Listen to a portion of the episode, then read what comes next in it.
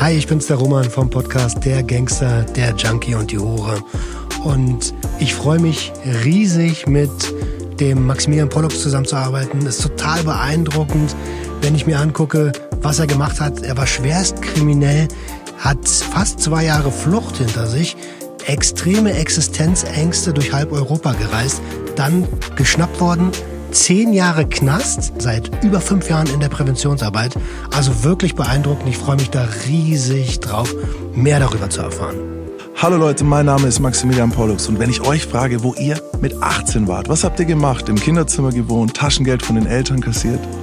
Tara hat in dem Alter schon für Geld mit Männern geschlafen und das Ganze hat sie vier Jahre lang gemacht und wir bekommen jetzt einen ganz, ganz tiefen Einblick ins Rotlichtmilieu.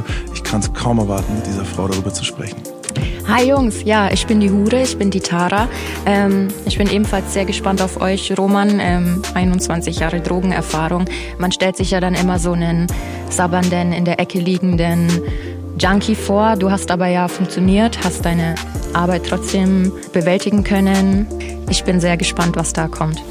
Der Gangster, der Junkie und die Hure. Ein Podcast von SWR 3.